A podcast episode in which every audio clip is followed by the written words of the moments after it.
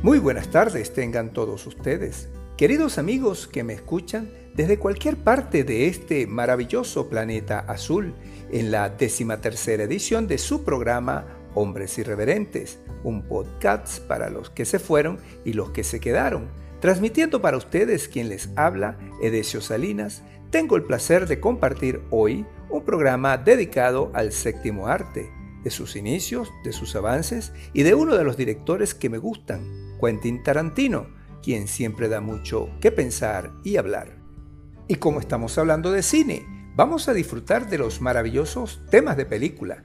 En esta oportunidad escucharemos Pretty Woman, original de Roy Orbison y de la banda The Candyman del año 1964, que fue tema de la película homónima que en español se conoce como Mujer Bonita, una película comedia romántica estadounidense protagonizada por Julia Roberts y Richard Hare, dirigida por Gary Marshall, estrenada el 23 de marzo de 1990 en los Estados Unidos, con un enorme éxito de taquilla.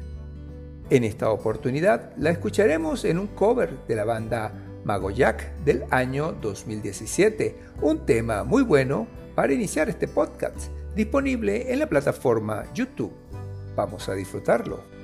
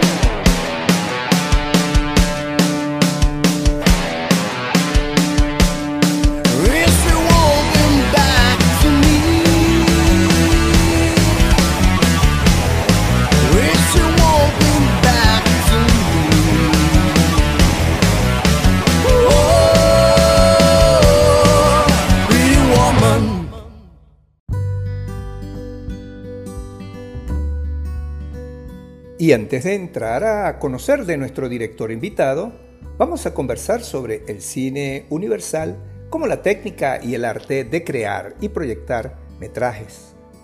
Etimológicamente, la palabra cinematografía fue un neologismo creado a finales del siglo XIX y compuesto a partir de dos palabras griegas, Por un lado, la palabra kiné, que significa movimiento, y por el otro lado, la palabra grafos, que significa la representación simbólica de los elementos constituidos de un sistema o conjunto mediante esquemas gráficos, es decir, imagen en movimiento. Parece sorprendente que una discusión sobre caballos diera lugar a una de las industrias más prolíficas del mundo del entretenimiento.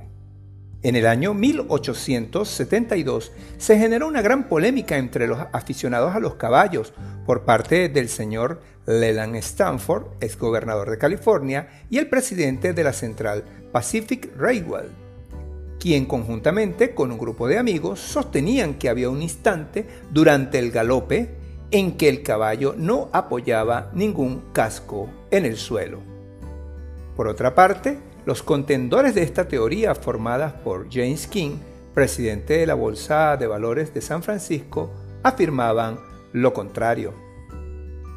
En el mes de mayo de ese año, Edward James Mugarit dio por terminada esa polémica.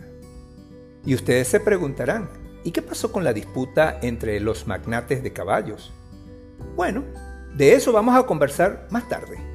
Por ahora vamos a disfrutar de un tema de la película Pulp Fiction llamado Song a Preacher Man, que es una canción originalmente grabada por Dusty Springfield en el año 1968, incluida en su álbum Dusty in Memphis, escrita por John Hurley y Ronnie Wilkins.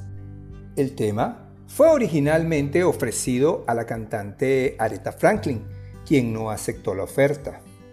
La letra trata sobre una joven que mantiene una relación amorosa en secreto con el hijo de un predicador muy respetado en su pueblo. En el año 1994, esta canción fue incluida en la banda sonora de la película de Quentin Tarantino Pulp Fiction, cuyo álbum logró ventas superiores a los 2 millones de copias.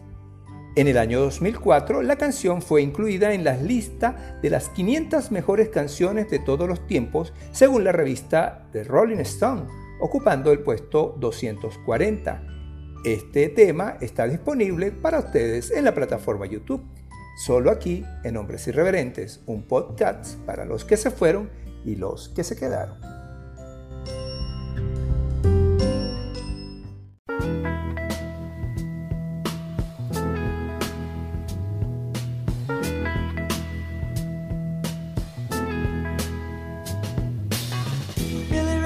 Preacher's son. And when his daddy would visit, he'd come along. When they gathered around and started talking, Cousin Billy would take me walking. Out through the backyard we go walking. Then he looked into my eyes. Lord knows to my surprise, the only one who could ever reach me was the son of a preacher man. The only boy who could ever teach me was the son of a preacher man. Yes, he was.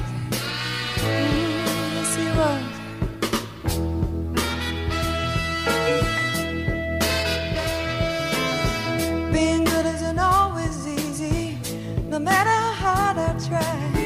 When he started sweet talking to me, he come and tell me everything is alright. He kiss and tell me everything's alright. Can I get away again tonight? The only one who could ever reach me was the son of a preacher man. The only boy who could ever teach me was the son of a preacher man. Yes, he was.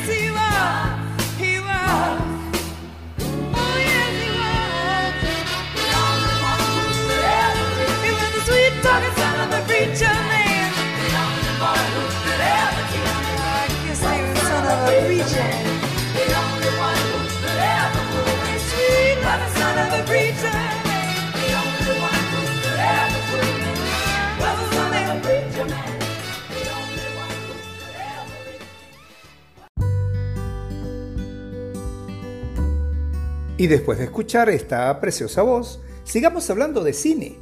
En los inicios, las bellas artes eran seis. Arquitectura, escultura, pintura, música, declamación y danza. Y no es sino cuando se logró captar las imágenes en movimiento que se le llamó al cine el séptimo arte. Históricamente se ha establecido que el cine, tal como lo conocemos en la actualidad, como la proyección de un film para ser apreciado de manera pública, comenzó el 28 de diciembre de 1895, cuando los hermanos Lumière proyectaron públicamente una película en la que se muestra la salida de obreros de una fábrica francesa en Lyon, la demolición de un muro, la llegada de un tren y un barco saliendo del puerto. Estas proyecciones fueron altamente exitosas. El cine fue un invento muy novedoso en Francia y en el resto de Europa. La influencia llegó a los Estados Unidos de Norteamérica, siendo uno de los innovadores más conocidos el inventor Thomas Alva Edison, quien ya había grabado numerosas escenas de un espectador que podía ver a la vez mediante el uso de su invento, el kinetoscopio, que salió a la luz el 31 de agosto de 1897, hace aproximadamente 123 años, patentando entonces la primera cámara cinematográfica que sustentaría la base de los futuros proyectores del cine moderno. Sin embargo, haciendo uso de la cámara de Menigomont, en 1896 Mediante la combinación de imágenes en movimiento y el arte teatral, tuvo lugar una película titulada La Fée Show o El de las Coles, creada por Alice Guy, quien fue la primera persona en ser realizadora de una película propiamente dicha, fundando el cine narrativo y la narración cultural, que superó el cine de demostración de los hermanos Lumière sienta con esta película las bases de lo que en el futuro será conocido como el cine de ciencia ficción. Y luego de esta introducción en la historia del cine, vamos a salir de la incógnita de lo que sucedió con la película de 1872 y el famoso caballo. Resulta que después de generarse la polémica, Edward James Muggery la dio por terminada al realizar fotografías con la secuencia de imágenes que mostraban a un jinete sobre su caballo en pleno movimiento, en la que se observa que efectivamente el caballo en su andar tiene un leve instante en el que queda totalmente suspendido en el aire sin que ninguna de sus patas toque la pista. Interesante dato que pudo ser apreciado solo mediante una película. Algo similar pasa en la actualidad en el deporte, con el uso de cámaras especiales que captan el movimiento de los atletas y permite a los árbitros establecer quién puede ser el ganador de un evento. Y siendo consecuentes con nuestro apoyo a las nuevas producciones de los covers y los nuevos talentos, los dejamos con la versión del tema Breathe Me. Es un sencillo publicado por la cantante australiana Sia en el año 2004 y extraído del álbum Color the Small One. La canción ha sido utilizada en diversas películas, series y documentales y habla acerca de una persona débil que necesita apoyo, tal como lo indica el título, aliento. El sencillo ha vendido más de 1.2 millones de copias en los Estados Unidos y fue certificado con el disco de platino por Recording Industry Association of America que vamos a disfrutar aquí en su podcast Hombres Irreverentes, cortesía de la plataforma YouTube. Disfrútenlo.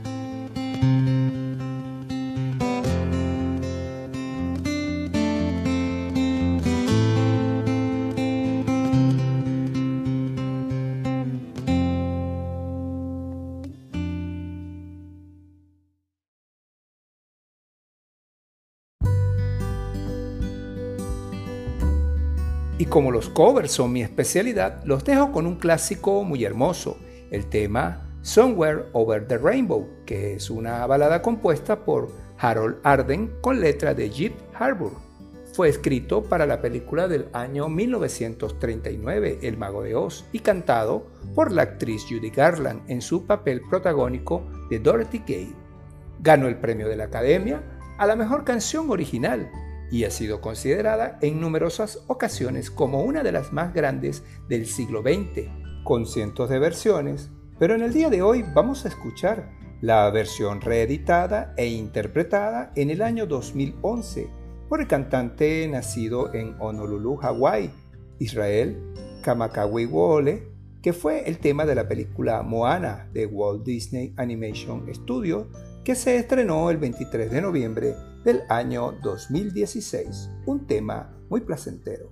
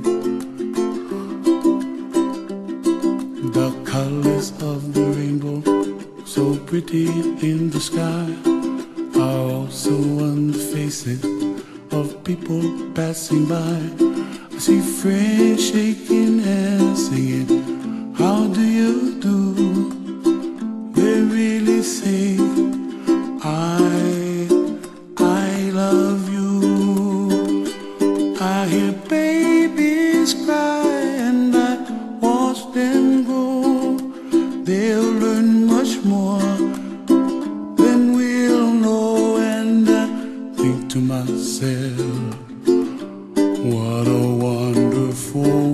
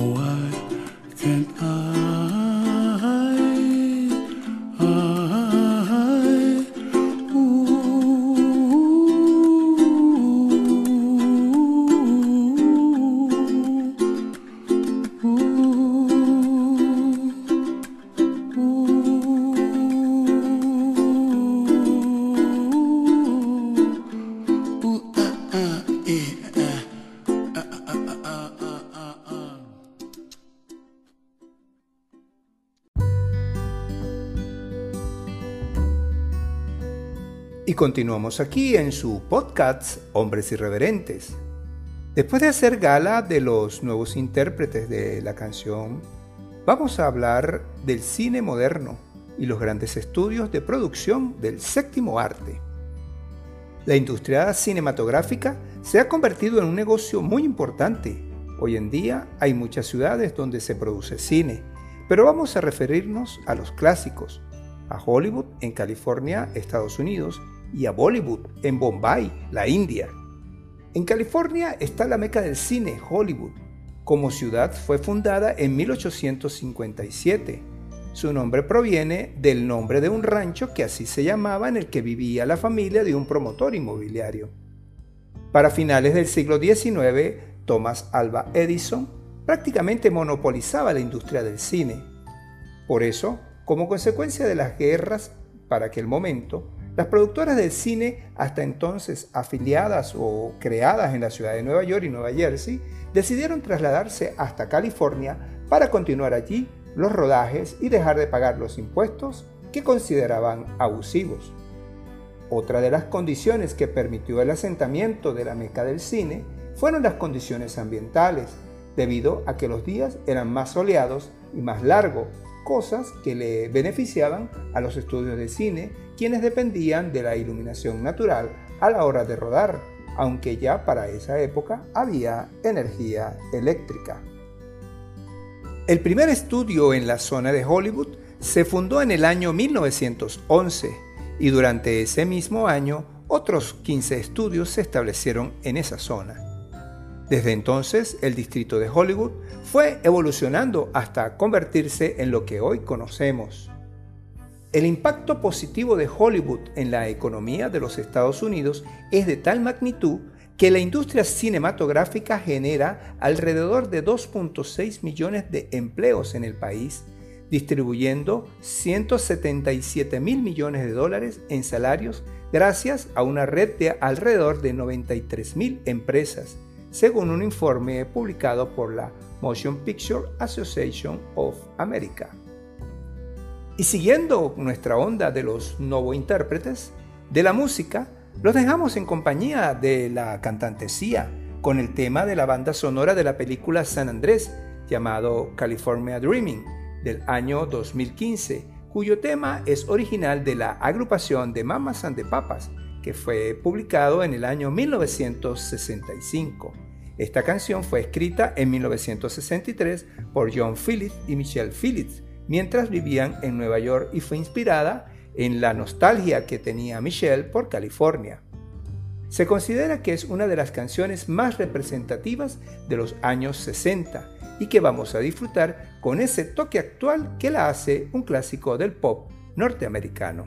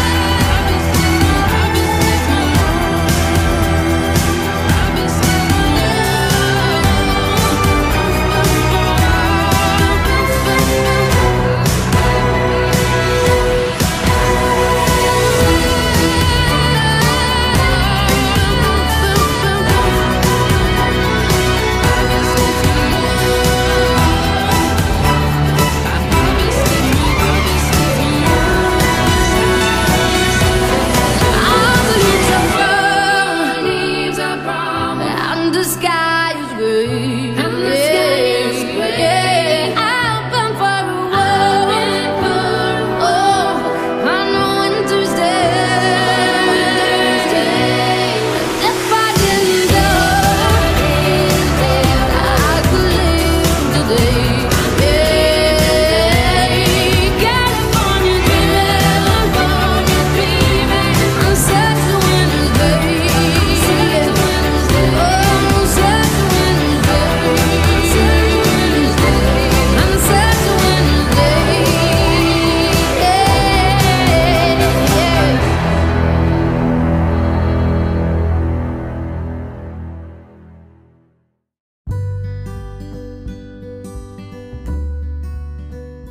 Hablaremos del cine en el otro lado del mundo occidental. La India tiene en la actualidad más de 1.352 millones de personas. Por lo tanto, es un gigante consumidor. En Bombay se asentó la meca del cine indie, llamado Bollywood, que es el alias utilizado por esa industria cinematográfica, ubicada en la ciudad más poblada de la India. Este término, acuñado en la década de 1970, proviene de un juego de palabras entre Bombay y Hollywood, el centro de la industria cinematográfica de los Estados Unidos.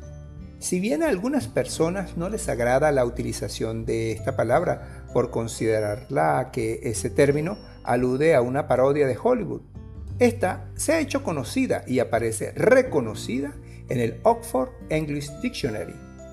Fue usado por primera vez en los años 70 por el historiador del cine Amit Khanna y la periodista Bevinda Kolako. La característica más representativa de las películas de Bollywood son sus escenas musicales. Por lo general, en cada película se incluyen cantos y danzas típicas del país, mezcladas con curiosas coreografías del pop occidental. Es costumbre que la música de una película se lance al mercado meses antes de la difusión del film es una forma de promocionar el largometraje ya que de este modo es esperado con mayor interés por el público. La industria cinematográfica de la India produjo en el año 2009 casi 3.000 películas y para el año 2018 96.800 millones de dólares, incluyendo más de 40.000 millones en ventas de entradas, por ser una industria multilingüe es la más grande del mundo en cuanto a entradas vendidas y espectadores. Sin embargo, Nigeria es el segundo país del mundo que más películas produce, a poca distancia de la India y claramente por encima de los Estados Unidos, al que casi duplica en el número de filmes. Según revela una encuesta que sobre el cine mundial fue realizada por el Instituto de Estadística de la UNESCO. Y para seguir disfrutando de nuestro programa especial sobre cine y que conversemos del director invitado para el día de hoy, los dejo con un cover del tema que nos traslada a la época de los grandes filmes de los años 80, con la canción The Time of My Life, interpretada originalmente por Bill Midley y Jennifer Warner del año 1987, siendo galardonada con un Oscar y un Globo de Oro. Esta canción fue el tema de la película Dirty Dancing, que tuvo las actuaciones magistrales de Patrick Swayze y Jennifer Grey, un clásico del cine norteamericano que en esta oportunidad vamos a escuchar en las voces de Candice Paris y Jean-Luc Wisson en una versión del año 2015 que con mucho gusto he escogido para todos ustedes.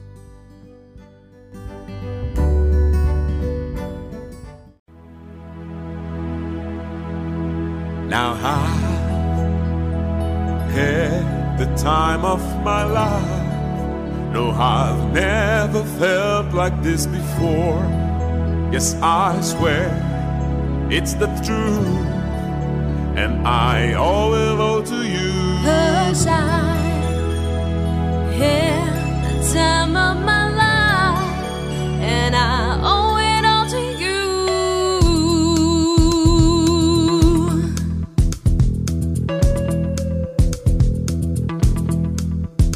I've been waiting for so long. Now I finally found someone to stand by me. We saw the writing on the wall as we felt this magical fantasy. Now, with passion in our eyes, there's no way we could disguise it secretly. So we take each other's hands, cause we seem to understand the urgency.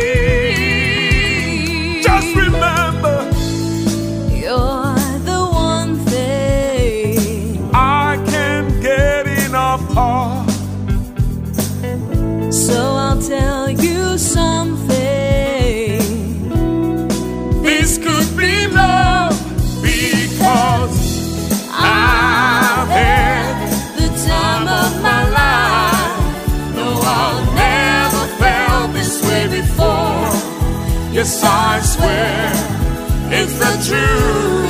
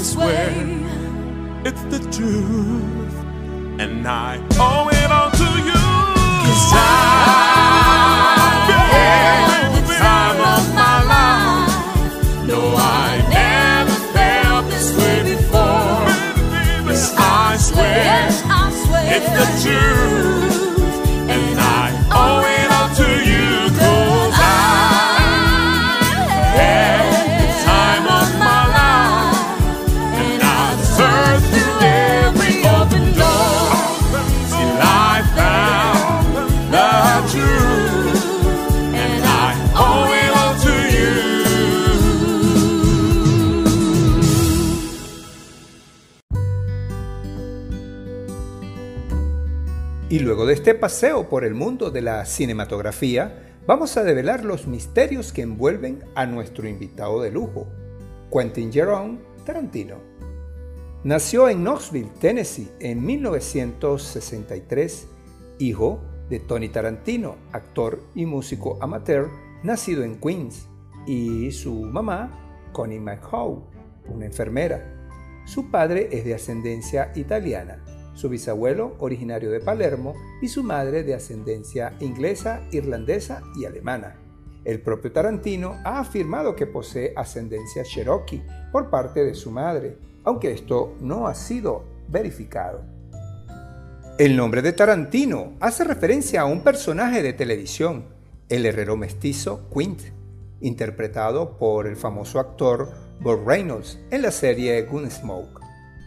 Fue criado por su madre, ya que sus padres se separaron antes de nacer.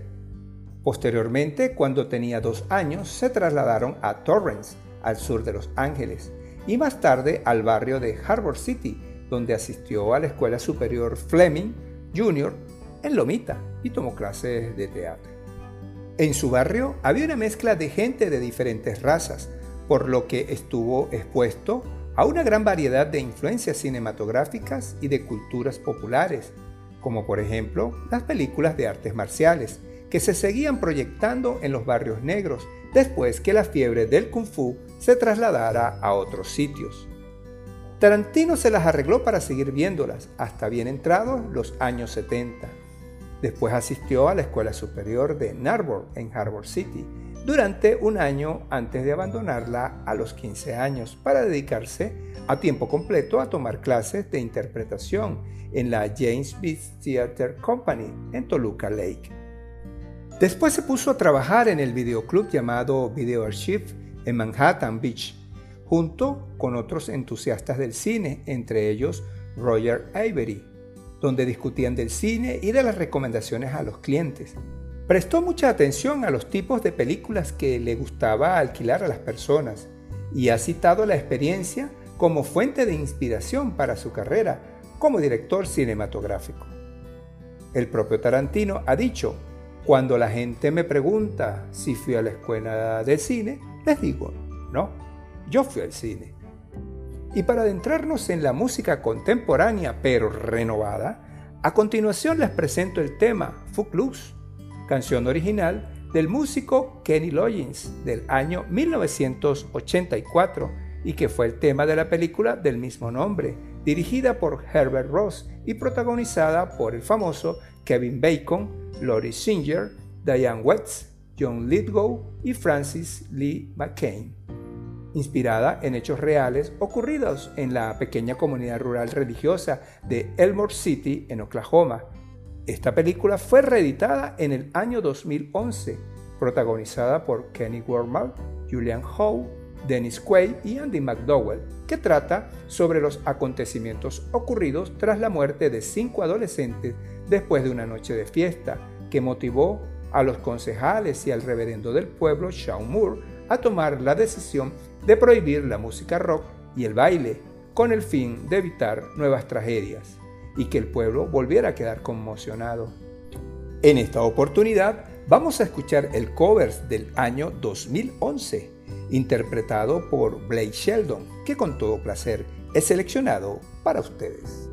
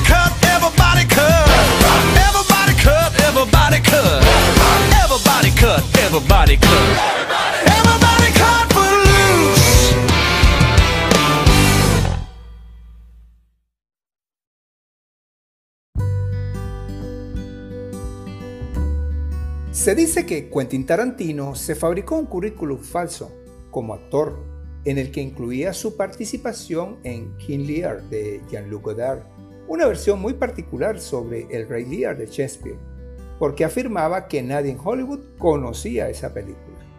En 1985 apareció por primera vez en la pantalla de la televisión en un episodio de Las Chicas de Oro, imitando a Elvis Presley. En 1987 escribió el guion True Romance o Amor a quemarropa, que se estrenaría en 1993. De esa misma época es el guion de Asesinatos Natos. Tarantino siempre afirmaría que los dos directores, Tony Scott y Oliver Stone, habían destrozado sus guiones. Cuando se enteró que el Sundance Institute, fundado por Robert Redford, había un laboratorio de aprendizaje y experimentación para directores independientes, sufragó sus cursos con sus trabajos de acomodador en una sala triple X y empleado del videoclub, mientras seguía con la escritura de sus guiones. En 1991, y gracias a la venta de dos de sus guiones, pudo empezar a rodar. Contó con el apoyo de Danny DeVito, uno de los primeros que confiaron en él, y de Harvey Keitel, un actor siempre dispuesto a colaborar con producciones independientes. Tarantino pudo realizar su primera película, Reservoir Dog, en 1992, en todos los aspectos. La escribió, la dirigió, seleccionó la banda sonora e incluso se permitió aparecer como director. Esta película arrasó en las salas de cine y se hizo escuela en poco tiempo. Sin duda dio nueva vitalidad al género con un guion modelado casi a la perfección que mantiene al espectador literalmente pegada a la butaca durante la hora y media que aproximadamente dura la proyección. Su violencia resuelta, casi respetando las tres unidades aristotélicas del teatro, aunque sin resultar por ello en un film de factura escénica, causó un profundo impacto en el Festival de Cannes, aunque no haya obtenido ningún galardón. En 1994 presentó en Cannes su segundo trabajo, Pulp Fiction, que en poco tiempo se convertiría en una película de culto. Aunque la crítica se dividió y algunos le reprocharon la excesiva violencia y achacaron su éxito a una moda pasajera, la verdad es que la película triunfó y supuso la consagración del director. Pulp Fiction se alzó con la Palma de Oro de Cannes y fue nominada a siete Oscars, incluido la mejor película y el mejor director, confirmando su éxito al ser galardonado con el Oscar al mejor guion. Posteriormente, Tarantino dirigió Four Rooms en 1995 con otros cineastas y colaboró como productor en varios proyectos. En 1997 presentó la película Jackie Brown y tras seis años de silencio volvió a ponerse detrás de la cámara en el año 2002 para rodar Kill Bill, la historia de una venganza narrada en dos episodios cuya protagonista la interpretó la actriz Uma Thurman, en la que se entremezclaban los elementos de la cultura popular que más fascinan a Tarantino, y en especial el manga y las artes marciales. Y para continuar con nuestro especial de canciones de películas, hoy también les traigo el tema de una muy especial de la década de los 80, nada más y nada menos que el tema de Flashdance, creada en un momento en el que el mundo de la danza y el fitness crecieron a pasos agigantados, cantada en 1983 por la artista Irene Cara del álbum What a Feeling del género Dance Electronic que recibió el premio Grammy a la mejor interpretación vocal pop femenina. Y en esta oportunidad vamos a escuchar una versión del año 2016 al estilo acústico en la voz de Caroline Costa, que con mucho cariño presento para el disfrute de todos. First, when there's nothing but a slow. that your fear seems to hide deep inside your mind. All alone, I have cried silent tears full of pride in the world made of steel, made of stone.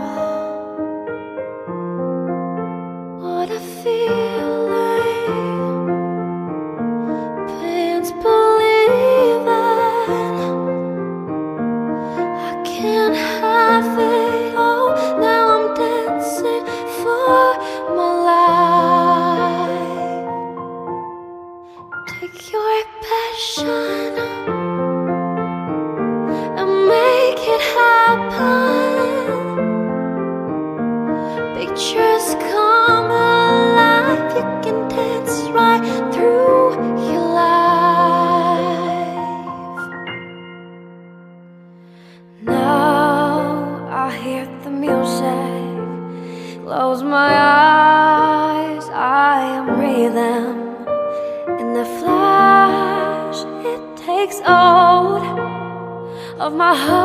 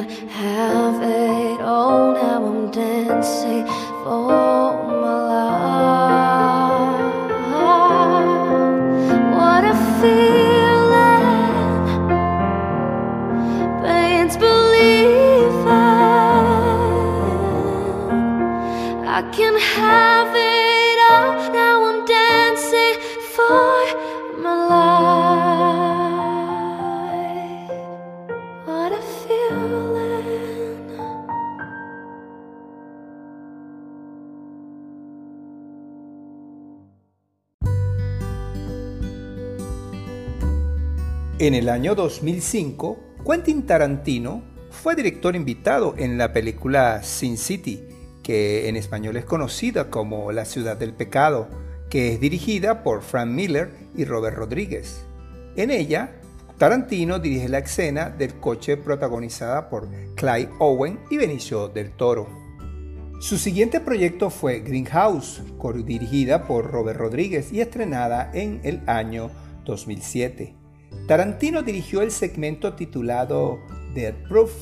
Su rendimiento en los cines no fue el esperado, a pesar de tener una crítica muy favorable. A continuación llegó la película Inglorious Bastard del año 2009, escrita y dirigida por Quentin Tarantino y protagonizada por Brad Pitt, Christoph Waltz y Melanie Laurent, titulada Malditos Bastardos en España o Bastardos sin Gloria en Hispanoamérica.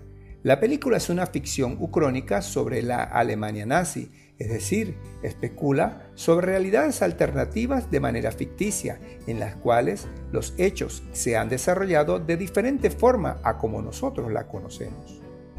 El estilo recuerda al spaghetti western y al cine bélico italiano de los años 1960. Es la película de Tarantino que mayor recaudación ha conseguido tanto en los Estados Unidos como a nivel mundial. En el año 2011 comenzó la producción de Django Unchained, una película sobre Django, un ex esclavo que es rescatado por un cazarrecompensas con el que se va posteriormente a buscar a su mujer que está en manos del dueño de una gran plantación. La película surgió del deseo de Tarantino de hacer un spaghetti western en el sur profundo de los Estados Unidos. Él lo llamó el shooter, afirmando, quería hacer películas que trataran del horrible pasado de los Estados Unidos con la esclavitud y esas cosas, pero como hacen los western spaghetti, no como películas sobre un gran problema. Quiero hacerlo como si fueran películas de género, pero se enfrentan con todo lo que los Estados Unidos nunca se ha ocupado, porque les avergüenza de ello. Y otros países no tratan sobre ello porque no sienten que tengan derecho a hacerlo. Tarantino terminó el guion el 26 de abril del 2011 y se lo entregó a The Western Company. Christoph Waltz fue elegido para interpretar al alemán cazador de recompensas. Para el papel protagonista, Jamie Foxx fue el elegido para ser de Django. También estaba en el reparto Samuel L. Jackson como Stephen, un esclavo fiel, y Leonardo DiCaprio en el papel de Calvin Candy, el dueño de la plantación Candyland, principal antagonista de la película. Se estrenó el 25 de diciembre del año 2012. Para noviembre del 2013, Tarantino comentó que estaba trabajando en una nueva película, otro western, y que no sería una secuela de Django. El 12 de enero de 2014 se reveló que su título sería The Hateful Eight. Su producción debería haber empezado en el verano del 2014, pero tras filtrarse el guion, Tarantino barajó la posibilidad de no hacer la película y publicar una novela en su lugar. Comentó que el guion únicamente se lo había dejado a leer a algunas pocas personas, entre las que estaban Bruce Dern, Tim Roth y Michael Madsen, actores que intervendrían en la película. Se estrenó en los Estados Unidos el 25 de diciembre de 2015, en España el 15 de enero del 2016.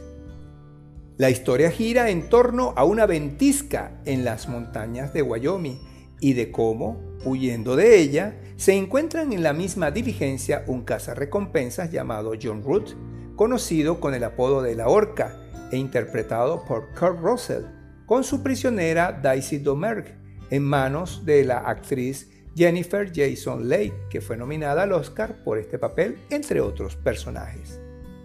Las tensiones entre los personajes y sus diferentes intereses e ideologías provocarán una helada, sanguinaria y estéticamente tarantiniana reacción en cadena. Entre los actores que forman el reparto, también tenemos que mencionar al excelente actor Shannon Tatum.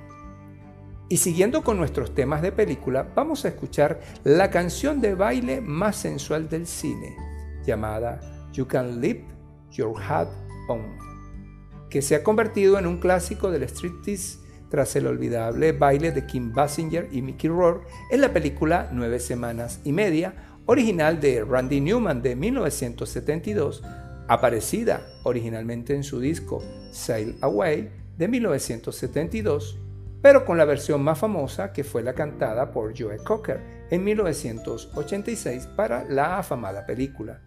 En esta oportunidad vamos a escuchar el cover del año 2016 del cantante Jane Square que hoy presento para ustedes. Disfrútenla.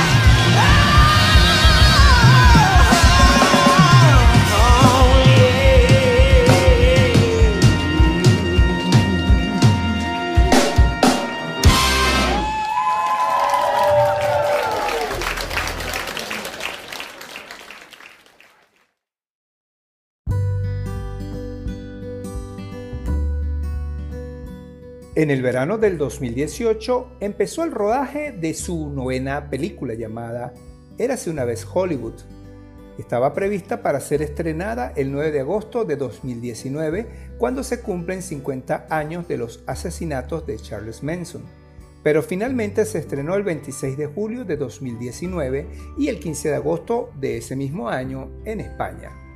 La historia tiene lugar en Los Ángeles de 1969, en el mejor momento de la contracultura hippie y en la época de transición entre el Hollywood dorado de los años 50 y 60 al nuevo Hollywood de finales de los 60 y principios de los años 70.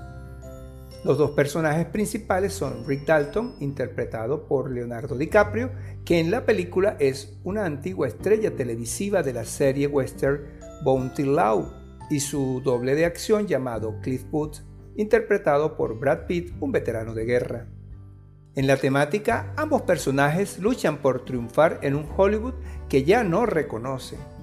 La película muestra tres estratos sociales distintos en la industria e incorpora historias de directores, actores y actrices como la difunta Sharon Tate y Roman Polanski, Steve McQueen y otros. Incorpora un elemento histórico muy importante en la película, como fue los acontecimientos del 9 de agosto del 69, con el asesinato de Sharon Tate, que para ese momento se encontraba embarazada, y sus amigos Jay Sebring, Abigail Forger y Walchet Frykowski. La película ha sido descrita como una carta de amor al cine y a la ciudad de Los Ángeles, y como un juego de espejos dentro de la propia industria cinematográfica de la época. Además, la película baila entre la comedia y el drama, además de presentar muchos elementos del spaghetti western y del cine de terror. En esta película participan actores como Al Pacino, Kurt Russell, Tex Watson, Susan Atkins, Patricia Kringwell, y Dakota Fanning, entre otros. Todos hemos visto alguna película de Quentin Tarantino y todas dejan ese sabor de querer ver más. Y escuchando canciones de películas, vamos con un tema muy denso, propio de una de las mejores bandas del rock de la historia, Pink Floyd, con otro tema, Another Brick in the Wall, Part 2, que en español sería Otro ladrillo más en la pared, parte 2, original de 1979, correspondiente al álbum The Wall, o La pared como se conoce en español, un tema del grupo británico de rock progresivo, cuyo escritor es Roger Waters, bajista y segundo vocalista de la prestigiosa banda. Este tema aparece en la película de Marvel, Los Nuevos Mutantes, que acaba de ser estrenada en enero de este año 2020. Un tema que se ha hecho un clásico inmortal y con mucho gusto he escogido para el disfrute de todos.